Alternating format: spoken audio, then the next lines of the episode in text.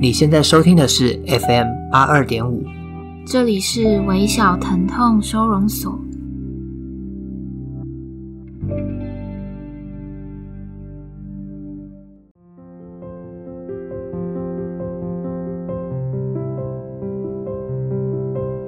大家好，我是苗苗。大家好，我是三号。那因为我们今天要分享的主题和死亡有关，所以我想要问三号，你你有想过要写遗书吗？我很像没有遇过任何人有谈到遗书这件事情呢，即便是亲戚也没有讲过说，哎，某某某在离开前有写封遗书这件事情。嗯。所以遗书这件事对我们，你觉得还很遥远？嗯，我听说很多小学的老师会要求。小朋友写遗书，练习写遗书，这样你有想过吗？就我觉得，我生命里面遭遇到呃朋友或者亲人的死亡的时候，就会引起我想要做这件事情。可是我一直到现在都还没有真正去把它写下来。嗯，我在公司有一次有人办一个活动，是请大家写下你要离开前一定要做的五件事情。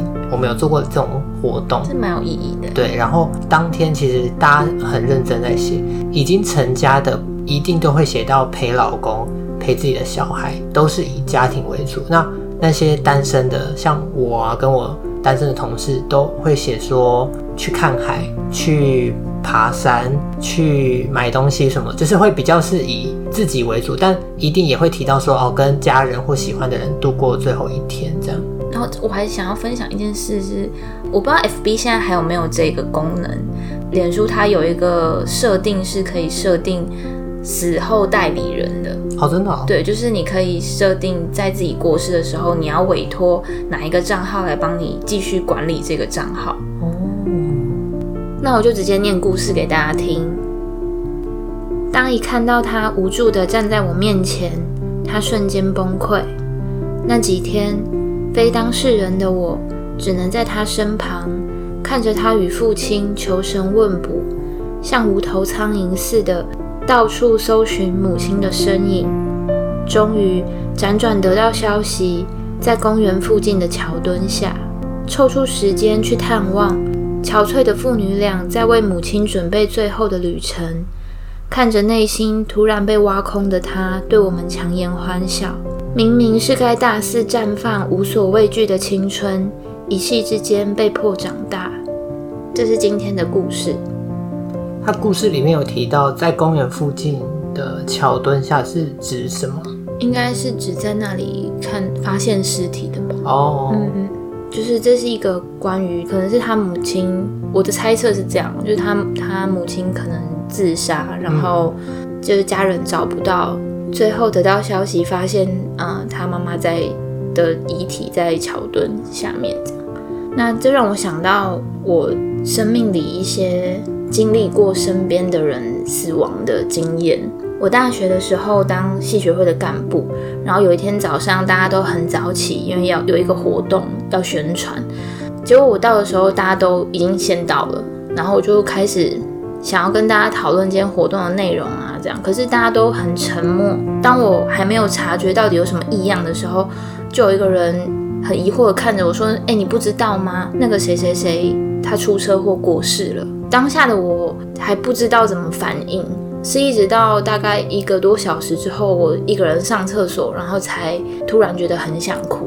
当时那个同学的父母亲就来到呃宜兰的医院，然后我们。所有的同学也几乎都到医院等他的遗体被推出来。那是我第一次感觉到一个人突然从生命里面消失是怎么一回事。所以那个同学跟你们大家的关系都很好？对，他和大家的关系都很好，只是我跟他不算是很熟的朋友。嗯，你有曾经经历过身边的朋友或亲人呃离开吗？应该是在前年的时候，是我阿公过世，那时候。因为他中风，所以他在安养院大概住了四五年吧。后来有一天，是护理人员就可能跟我妈还有我的亲戚说，最近状况不好，那你们可能要有些心理准备。这样，我记得是在八月中的时候，护理人员有一天就通知所有的，就是我阿姨跟我妈他们，就说要来安养院准备一下。所有的亲戚，然后包含我表姐、表哥、舅舅、舅妈，他们都在那天晚上抵达安养院，然后我们就全部的人都围在阿公的病床旁边。然后我还记得那，就是那个色调很冷，很没有生气的感觉。我阿妈那天也有到，她就坐在阿公病床的旁边。后来，呃，有些比较晚到的，可能是从台北要赶回来的表姐啊，他们看完阿公之后就说：“哎，那我今天就就留下来守夜。”这样，虽然阿公还没有要离开，但他们一家人就可坚持说，今天晚上就由他们来顾阿公，然后大家隔天要上班就赶快回去休息。后来隔天大家上班之后，呃，我妈就在我大概十一点多的时候就打给我，她说。阿公已经离开了，然后我就问她说：“哎，那你人在哪？”她说她在安养院，要准备把阿公的遗体载回阿妈家，这样就叫我赶快先跟呃主管请假回阿妈家。所以我请假之后就赶到阿妈家，所有的呃亲人都在等阿公的遗体送回来。那是我第一次感受到亲人离世的感觉，虽然我跟我阿公没有很熟。因为他从小在我记忆以来就中风，所以他都不太会讲话。可是当天的情形，其实我记得蛮清楚的。因为，呃，我阿妈家他们是比较传统的宗教习俗，所以还要跪地。呃，很很像有一个习俗，就是你要跪，然后呃送走阿公，类似这样子。啊，那好像是道道教的。对，后来在那一个。当下其实就是所有的阿姨跟舅舅，还有包含我妈都很难过，然后哭得很凄惨。对，我第一次看到他们这样子，那你呢？我不知道为什么对于就是家人过世的记忆都有点模糊。我曾经听过一个说法是，这是人的保护的机制，就是我们会对于非常难过的记忆会故意忘记它。就是对于我们特别难过、特别伤心的记忆，会越难回忆起细节。嗯，你刚刚讲的就是你阿公的事情，就让我想到我爷爷奶奶过世的时候，他们分别是在我大一和硕一的时候过世的。因为他们两个都是因为生病，所以在过世之前都是不是常常跑医院，就是已经住在嗯病房一段时间了，所以对我们来说都不算是太突然。然后接到消息的时候，我也是觉得哦，这一天还是来了。但我最印象深刻的是，我接到消息，然后赶回家的时候，我看到我哥哥他的眼睛哭得很肿，然后他先把一支香点燃，然后递给我，然后我拜完之后，他才带我走到我爷爷的呃遗体的冰柜旁边，然后冰柜上面开了一个小小的窗户。上面凝结很多水珠，然后我哥哥就用旁边的毛巾把它擦干之后跟我说：“你看一看阿公这样。”然后他就突然转身捂住他自己的脸，我可以感觉到他是嗯很用力忍住不要哭，可是最后还是忍不住了的那种感觉。你哥小时候是阿公很疼他？对，对，我阿公很疼我哥哥，然后我阿妈很疼我姐姐这样，所以我就。我好像就有点能够体会，嗯、呃，这个故事的主人他想要表达的那一种心疼的感觉，就是看到一个很要好的人，然后他为着自己很亲密的人的离去而难过的那一种感觉。还有一件事情让我印象非常深刻，是在我爷爷过世的时候，处理那个丧礼的过程，我都没有看到我爸爸掉一滴眼泪。可是，一直到家祭仪式里面有一个桥段是。呃，身为儿子的我爸爸，他要呃写，好像是写一封信，就念一段话给我，嗯、给我爷爷。嗯、然后我爸爸是在读那一段话的时候跪在地上，然后泣不成声。这样、嗯，他有念完吗？有，他有念完。哦、但那也是我第一次看到我爸爸这么伤心的哭，嗯、好像是一种，嗯、呃，你好想要为他做一点什么，可是你什么都没有办法为他做。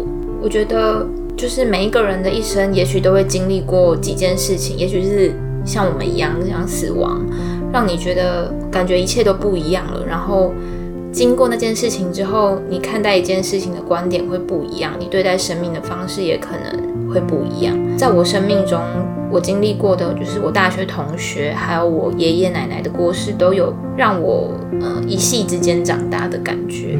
我有个故事也很像你一开始讲你大学同学的那个故事，她是我大学同学，一个女生。我跟她其实也没有很熟，但是在很像是前也是前年发生的。她跟她男朋友去跨年，然后她就也坐她朋友的车，总共四个人，然后他们两个是坐在后座，都没有系安全带。这样跨完年倒数完了，然后她的男朋友就跟那个女生求婚，然后女生就答应。之后呢，他们就要开车回住宿的地方嘛。结果很像，因为驾驶很像有一些状况还是什么的，反正就撞到电线杆还是什么的，没有人系安全带，所以前座的人也没有。前座的我不知道，但是我知道我同学他没有系安全带，就是反正就撞车祸了嘛。然后我的同学就进了加护病房，可是其他人其实都是没有什么严重的伤，但是我朋友很像伤到脑还是什么的，反正就是要一直在急诊室，然后赶快抢救这样。后来我朋友他就离离开了，就留下她男朋友，应该是说她的未来的老公，然后她老公。才刚求婚完，但是又发生这种事情，所以想必他的心情是非常难过的。然后他也为他的未婚妻就是开了一个账号来纪念他。得知这件事是因为跟他最好的那个我们班的同学，他就在群组说，呃，某某某就是已经去当了天使了，因为怎样怎样怎样。那大家如果有空的话，呃，灵堂是在什么时候可以去看看这样。然后很多人都很震惊，所以这件事情就是让我就突然觉得。生活中，就以前大学的同班同学，就突然就这样离开了。虽然我跟他不熟，但是也有一种莫名的难过。我觉得可能不管这个人和我们的距离是怎么样的，只要他们跟我们有一点连接，就算是你们曾经只是说过一段话，他突然的消失，我觉得都会给人一种很，我觉得那是一种有点复杂的感觉，就是一个人怎么就这样子突然不见了，然后你再也见不到他了。所以刚谈到的死亡其实是一种离别的形式嘛，但是离别也有很多不同的形式存在。比如说，我觉得分手，或是毕业啊、离职、分居，或是一对情侣即将分隔两地等等，他们也算是一种离别。那那你你怎么看待离别这件事？我觉得不论是嗯、呃、什么样的离别，分手、毕业或是离职，大概都是生命里面各种。我们没有办法避免面对，但又很重要的课题。嗯，对，那那是一个结束，但也是一个开始。比如说，分手就是我们独处的开始，毕业是职场生活的开始，那离职可能就是下一份工作的开始。我觉得我们就是不断循环在这些结束和开始之间的。你刚刚讲的那个。很难过的故事，也让我想了一本书，叫做《最后一封情书》。它是一个法国哲学家，叫做高兹，他写给他很深爱的妻子的一本书。那时候是呃高知他得知他妻子罹患了绝症，我忘记那个病是什么病了，但总之就是一个没有办法治愈的病，而且关节会疼痛，然后他会一直看到他的妻子。很痛苦，对，很痛苦的样子。在他知道他妻子不会痊愈，而且只会越来越恶化的时候，他决定做一件事，就是写一封情书给他。这封情书也就是他在嗯生前出版的最后一本书。这本书的书名在法文的呃翻译里面叫做《给 D》，D 是那 A B C D 的 D，D、嗯、是他妻子的缩写。哦、对，然后在那本书出版之后。高兹就带着他的妻子，呃，在他们房间开煤气自杀。嗯，在自杀之前，他还放了一张纸条在他们家门口，是给他朋友的，说就是如果你看到这张纸条，请你不要开门，通知警察就好了。当我们知道即将面临深爱的人的死亡的时候，那种绝望感会很重，会觉得自己的生命好像也。没有意义了，于是他才会做这样子的决定吧。我来分享一个我在大学的时候第一次体会到离别的感受，虽然它不是跟死亡有关，但我还记得那时候的情绪其实非常的难过。就是我们学校有一个大型的营队活动，要担任队服，要训练两个月的时间，然后最后在营队总共只有三天两夜吧。然后我要带十二个刚升大一的高中生，然后我还记得在结业式的时候，我哭得超惨，因为我就觉得哦，我们三天这样子相处下来，我已经认识每一个人，然后我们又要即将结束这个活动，我那那时候其实非常难过，因为那个营队其实在训练的期间有告诉我们要懂得去带一点爱给他们。其实，在那个活动里面，所有的队服在最后一天都非常难过，都哭得很惨。对，也知道我们在这个营队结束，我们两个月的训练期所认识的这些朋友也要离开，各自回到系上上课。这样，我觉得离别在那时候对我来说，呃，有一点影响，因为也让我知道我很怕离别这件事情。所以，我觉得不同形式的离别也会给一个人有一些影响。不一定一定要是经历死亡这件事情。其实我们在微小疼痛收容所里面收容的故事，都不外乎是各种形式的离别、失恋、分手、死亡。可是我觉得，我们面对离别之所以会这么伤心，都是因为你很在意、你很爱这个人而导致的。我们的生命可能就是一直不断在练习离别这件事情。其实我们的 podcast 在某种程度上也是一种离别，因为我们即将要结束第一季。那也谢谢愿意收听、愿意分享、愿意给我们建议的大家。那在今天节目的尾声呢，我想要分享一首歌，是张惠妹的《身后》，你有听过吗？有。这首歌其实基本上就是在讲有关于死亡的议题，MV 的呈现也是透过镜头。隧道的感觉，然后缓缓的呃向前，从解剖台、冷冻柜、葬礼的花海、棺材到火葬场，最后是塔位的门打开，来到冬日的辽阔之海。我觉得这首歌第一次看到它的 MV，有一种很震惊的一种冲击，因为我其实没有实际看过这种场景，我只记得我阿公过世。我们在火葬场的呃外面等待，所以我实际不知道它里面的样子是什么。所以这首歌的 MV 在播出之后，我就在想说，我们死后应该也会是这样子的流程去进行吗？这支 MV 的导演也表示，他想要在巨大的悲伤里面能带一点正面的价值。你并不是孤单的，不要难过，有人跟你一样有一样的感受，我们会一起挺过去。所以要更珍惜活着的价值。相信身边的人，勇敢地走下去。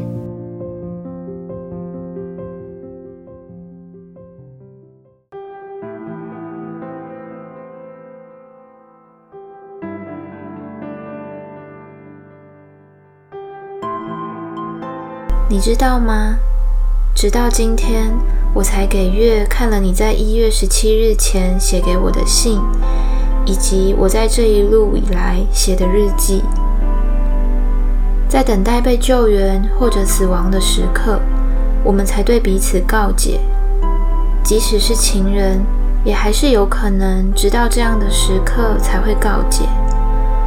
我因为回忆止不住的大声哭泣，但同时也感受到某种坚实的温暖。抱歉，即使是离死亡如此接近的时刻，我仍然不知道该如何把想和你说的。全数以文字的形式表达，但我总相信你对我的生命是理解且珍惜的。我多么希望能和你再说上一句话，一起骑一趟车，谈论一段美好的文字和某些人。如果最后我跟月终将一起死，请不要过度的悲伤。你所做的便是去爱人。就去爱吧，答应我好吗？这本书是刘成军的《我所告诉你关于那座山的一切》，是由春山出版所出版的。作者刘成军和他的好友梁胜月在尼泊尔海拔两千多公尺的岩穴里面遇到山难，他们靠着面粉、湖水、盐和油维持最低的生活机能。度过了四十七天，在搜救队出现的前三天，二零一七年四月二十三日，刘成军离世了。如果现在我要提笔写一封遗书，我想我会告诉爱我的人不要伤心，爱是不受时空限制的东西。我依然可以感受到，希望他们永远平静，并且带着我对他们的爱，好好活下去。